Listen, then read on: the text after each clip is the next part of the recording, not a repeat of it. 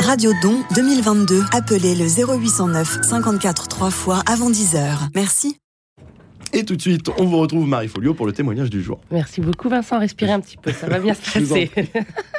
Bonjour à tous et bienvenue dans le témoignage du jour. Bonjour Odmirkovic. Bonjour Marie. Merci beaucoup d'être avec nous ce matin. Alors nous sommes en direct avec vous via Zoom. Zoom, pardon, pas Zoom, c'est pas exactement la même chose.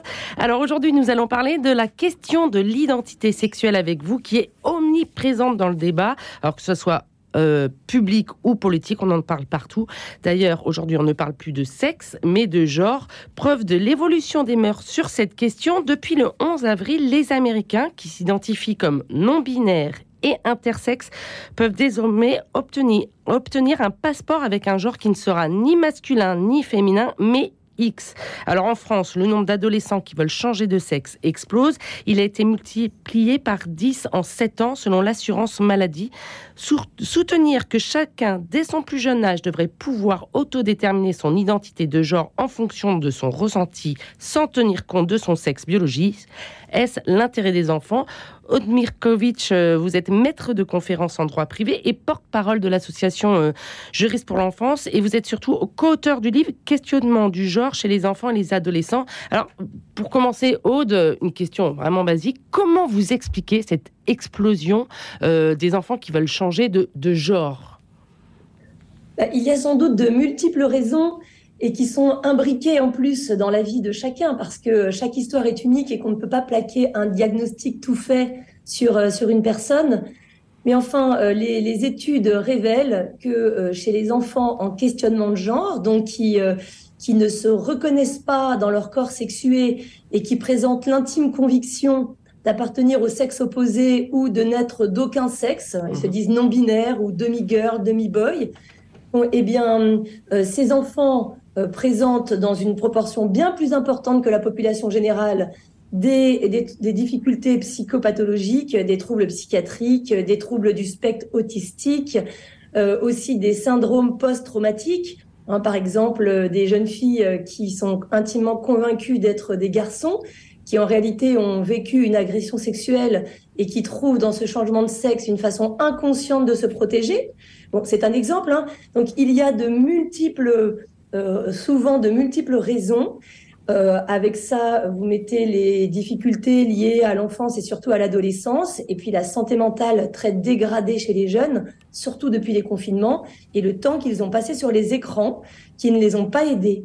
Et alors euh, que ces que ces jeunes, lorsque ces jeunes expriment justement cette, cet inconfort ou même cette détresse hein, de, liée à leur identité sexuée, il y a là l'expression d'un malaise, d'un mal-être qu'il faut absolument prendre au sérieux.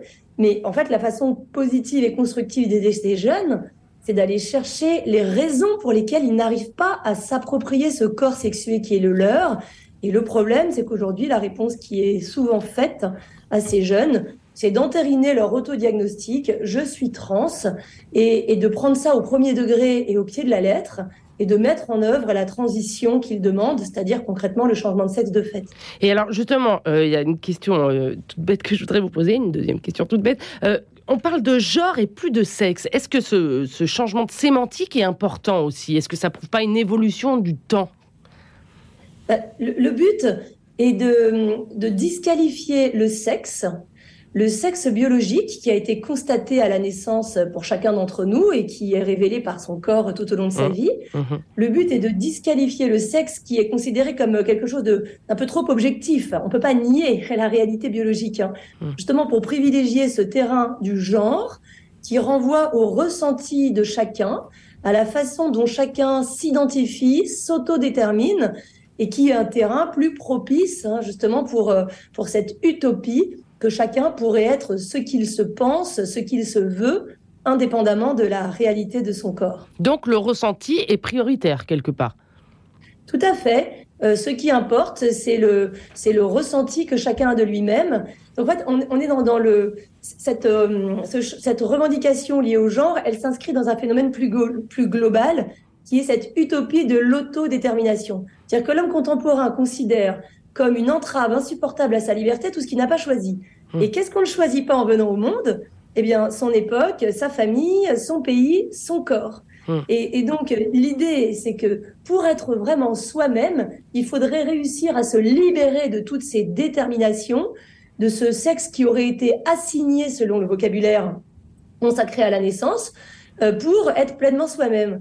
Donc, euh, euh, mais c'est une utopie parce que la réalité peut-être qu'elle est contraignante. Oui, peut-être que j'aurais préféré vivre ailleurs, à une autre époque, avec d'autres parents, avec un autre sexe. Bon, mais cette réalité-là et accepter ses limites, eh bien, c'est l'apprentissage de, de, la vie, hein, et c'est notre rôle d'adulte vis-à-vis de ces jeunes, c'est plutôt de les, de les accompagner pour se confronter à ces limites du réel.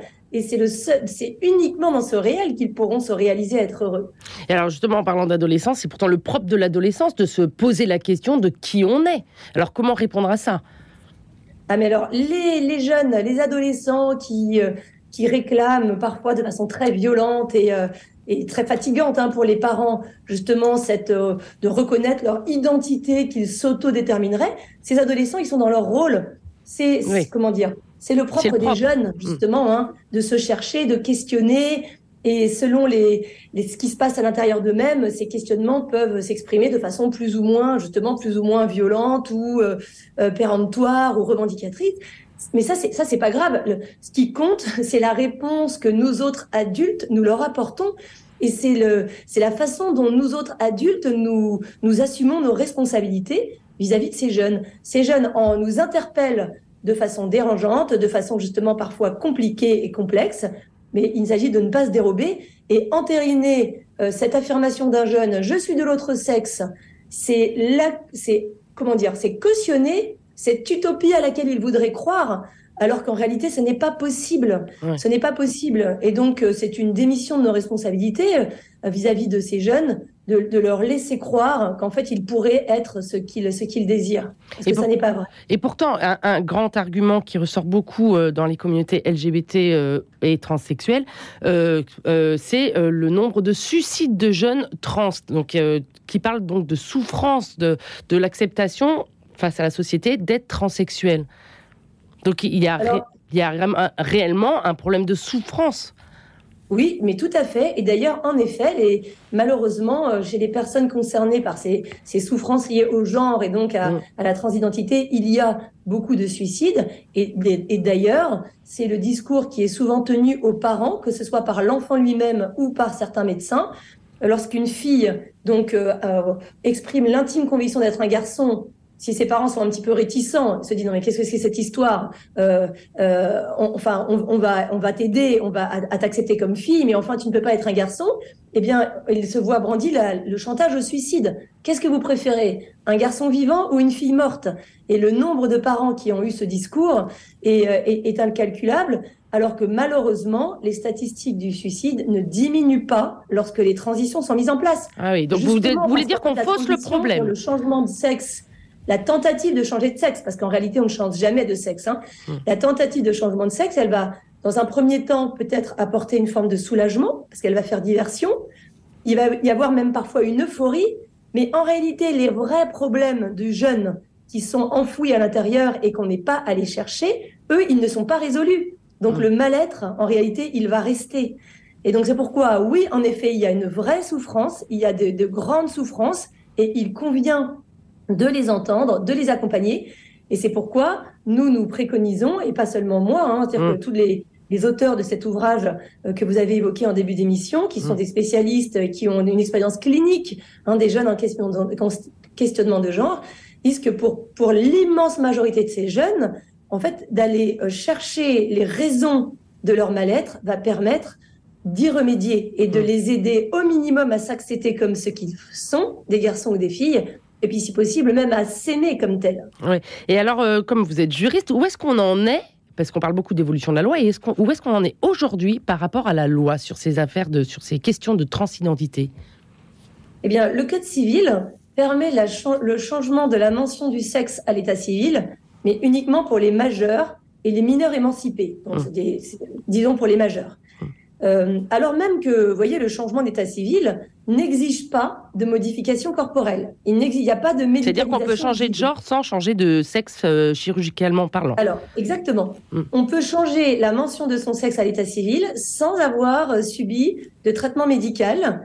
Donc, le changement de sexe à l'état civil, c'est une transition sociale. Hein. Il n'y a pas de, de, traitement médical et pourtant, le Code civil la réserve aux majeurs et aux mineurs émancipés. Et ça n'est pas pour rien. Pourquoi? Ce n'est pas pour brimer les enfants et les adolescents.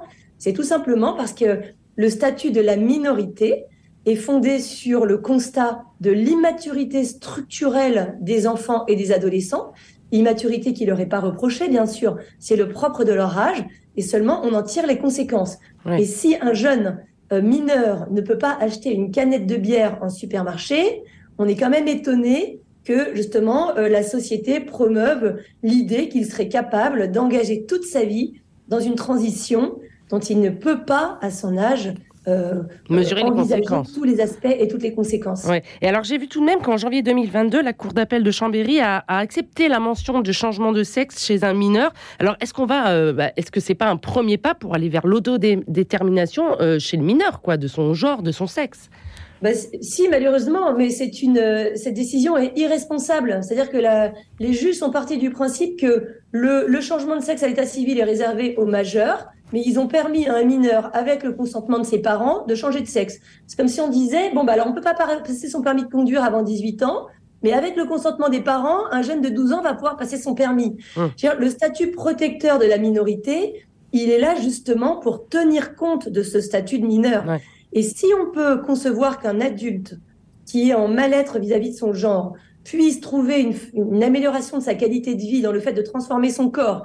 Et encore, ça n'est pas sans poser des questions éthiques, hein, parce que euh, le fait de transformer, de mutiler le corps, y compris en vue de, se sentir mieux, n'est pas sans poser des, de, de, de, grandes questions, euh, notamment, et puis y compris des questions sociales. Hein. Il n'y a qu'à voir le cas où un, un, un homme, enfin un homme qui s'identifie femme et qui est par ailleurs délinquant va demander à être incarcéré dans une prison pour femmes. Alors qu'en fait il a un corps d'homme. Donc on voit que bon, la question est très complexe, y compris pour les adultes. Mais enfin, si on peut imaginer qu'un adulte puisse, en connaissance de cause, prendre ses responsabilités vis-à-vis de lui-même et transformer son corps pour le faire, pour, pour le faire ressembler au maximum à la façon dont lui-même se pense, bon, c'est une chose. Mais comment prétendre qu'un enfant ou un adolescent puisse avoir le même discernement. Mmh. Déjà pour un adulte, c'est très compliqué, mais un jeune qui est en plus dans le, dans le temps de l'immédiateté, de l'impatience qui est le propre de la jeunesse, qui est là pour qui, qui est prêt à se précipiter vers, euh, vers justement la transition qu'il réclame parce qu'il est persuadé de trouver là la solution à tous ses problèmes, c'est irresponsable de la part de la société de le laisser s'embarquer dans ces processus. Et d'ailleurs, le témoignage de ce qu'on appelle les détransitionneurs. Oui, oui dont on parle quand même de plus en plus. Mais oui, on, commence à en parler parce que en fait, le phénomène est récent, de la, surtout en France, de la transidentité chez les enfants. Et donc, les détransitionneurs, je vais essayer de le dire dans une fois, c'est donc les personnes qui ont, qui ont, euh, qui ont voulu changer de sexe et qui regrettent. Oui, et ce qui nous intéresse le plus, ce sont les jeunes adultes qui sont des transitionneurs ou désisteurs, c'est-à-dire qu'ils arrêtent une transition qui a été une transition seulement sociale, donc sans médicaments, mais qui a mhm. déjà laissé euh, de nombreuses traces.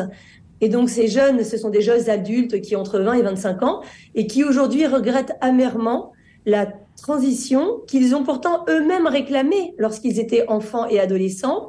Et ils posent la question de la responsabilité des adultes. Par exemple, là, dans la presse, au mois de septembre, on a eu le témoignage d'une Sacha qui a 14 ans a, a exigé de ses parents qu'ils donnent leur consentement à sa transition pour devenir un garçon. Mhm. Et donc aujourd'hui, elle regrette amèrement euh, ce qu'elle a fait. Mais elle dit, bon, c'est vrai, ils, m'ont écouté, mais j'avais 14 ans et écouter à ce point quelqu'un de 14 ans, ça pose problème. En effet, écouter le jeune, l'accompagner, l'aider, ne signifie pas de lui donner tout ce qu'il demande. Mais les parents euh, sont un petit peu perdus aujourd'hui parce que quoi, la société quand même, euh, à travers les réseaux sociaux, parce que c'est par là que les, jeunes communiquent le plus, les pousse un peu à, à se poser toutes ces questions. Alors comment y répondre? C'est quand même euh, un effet de mode, non? Alors oui, en effet, les jeunes sont très sont sur les réseaux sociaux et ils trouvent là une réponse toute faite à leur mal-être. C'est-à-dire que le profil idéal, c'est d'un jeune adolescent qui qui n'est pas bien avec lui-même, qui a l'impression qu'il n'a pas d'amis, qu'il n'est pas aimé, ce qui parfois est une impression hein, qui n'est pas du tout le réel. Mais peu importe, ce qui compte, c'est ce qu'il ressent lui. Il va voir sur Internet des, des vidéos de jeunes qui vont expliquer son histoire voilà, moi avant, je me sentais très mal, j'étais mal dans ma peau, j'étais mal en société, j'avais pas ma place. Et puis en fait, j'ai réalisé que j'étais pas dans le bon corps et depuis que j'ai commencé une transition médicale pour changer mon corps, pour changer de sexe, maintenant tout va bien et on les voit souriants sur leurs vidéos. Et en fait, le jeune qui lui-même est en mal-être, voyant ce genre de témoignage, il dit mais en fait c'est ça, moi aussi je suis trans. Et donc il va, il va euh, être fermement convaincu euh, que, que, là est, est, la solution à tous ces problèmes. Mais le rôle des parents justement, c'est d'être vigilant et de et d'aider les jeunes à discerner à discerner ces témoignages. Donc euh, à écouter tout de même et à, comprendre. Euh, le rôle des bah, parents, c'est d'écouter et de comprendre tout de même. Oui, mais tout à fait. Mais c'est pour ça que les parents doivent se renseigner aussi. Ils ne, ils ne, peuvent pas euh, passer à côté de ce phénomène. Leurs enfants sont confrontés à ce phénomène. Mhm. Dans tous les lycées, dans, dans beaucoup de classes, il y a des jeunes justement qui se revendiquent trans, que ce soit nos enfants ou les amis de nos enfants. Eh bien, il est possible de se renseigner et d'en parler avec eux. Et d'en parler. Parce que si nous ne leur en parlons pas, c'est toujours pareil. C'est Internet qui le fera. Et alors, justement, dans votre livre, vous êtes allé à la rencontre de différents spécialistes, éducateurs, des chirurgiens, des psychologues, etc. Qu'est-ce qui vous a frappé le plus lorsque vous avez recueilli ces témoignages, lorsque vous avez enquêté? Eh bien, moi, ce qui. Alors. Ce, que je retiens de, de tout ce travail, c'est un sentiment d'un immense gâchis parce qu'on se dit tous ces jeunes qui sont engagés, mais parfois avec de très bonnes intentions, mm. parce qu'en général, les, les, gens veulent bien faire. Hein. donc quand une jeune fille arrive à 13 ans et qu'elle dit je suis un garçon, maintenant appelez-moi Maxime, traitez-moi un garçon, et que deux ans plus tard, elle demande à se faire retirer les seins, elle demande à prendre de la testostérone pour avoir une voix grave, de la barbe, etc. Eh bien, les, les, ses parents et les adultes qui l'entourent, voyant sa détresse, en fait, pensent bien faire dans la plupart des cas en l'engageant sur, euh, sur les rails hein, de ce processus de transidentité, alors qu'en réalité, il existe une autre voie. C'est ce qu'on appelle l'approche holistique, c'est la prise en charge globale du jeune, d'aller chercher les réponses à son mal-être. D'ailleurs, il y a quand même des choses encourageantes, c'est que la, la haute autorité de santé euh, de britannique, la NHS, en octobre dernier, vient d'opérer de un, un, virage à 180 degrés. La clinique de genre londonienne, qui était la seule clinique de genre qui traitait justement tous les jeunes dits dysphoriques de genre, donc plusieurs milliers de jeunes, hein, va fermer ses portes en 2023 suite aux nombreux dysfonctionnements qui ont été, euh, qui ont été révélés, et notamment le surdiagnostic hein, des jeunes qui sont engagés dans la transidentité alors qu'en réalité ils ont de nombreux autres problèmes qui ne sont pas pris en charge. Et la NHS vient de donner, de publier des nouvelles directives, et donc il demande euh, de, de mettre fin à la transition médicale chez les mineurs, et même il déconseille fortement les transitions sociales, donc sans médicaments, chez les mineurs. Donc il y a une euh, évolution quand euh, même. On commence un peu à poser les choses et, à, tirer des constats ou à en tirer des constats. Mais tout à fait. Et donc maintenant, il ne reste plus qu'à ce que cette expérience bénéficie aux petits Français parce que ça fait très longtemps que là, en Angleterre, les jeunes euh, donc ont accès à ces traitements médicaux de, mmh. de changement de sexe. En France, c'est plus récent. Donc, nous n'avons pas encore le même recul. Et enfin, nous pouvons bénéficier de ce qui se fait à l'étranger. Il y a déjà la Finlande, la, la, la Suède, maintenant l'Angleterre, justement, qui, qui, qui, font machine arrière et qui plaident pour une et qui maintenant euh, euh, va justement euh, annonce comme traitement de ces jeunes la psychothérapie, c'est-à-dire d'aller rechercher les causes à leur mal-être pour essayer de les prendre en charge et de les aider à s'accepter hmm. dans le corps qui est le leur. Et c'est quand même une perspective beaucoup plus encourageante pour tous nos jeunes en souffrance. Très bien. Bah, merci beaucoup, Aude Mirkovic. Alors, je rappelle que vous êtes la co-auteur du livre Questionnement du genre chez les enfants et les adolescents. Et on retrouve ça, ce livre aux éditions Arte. Merci beaucoup, Aude.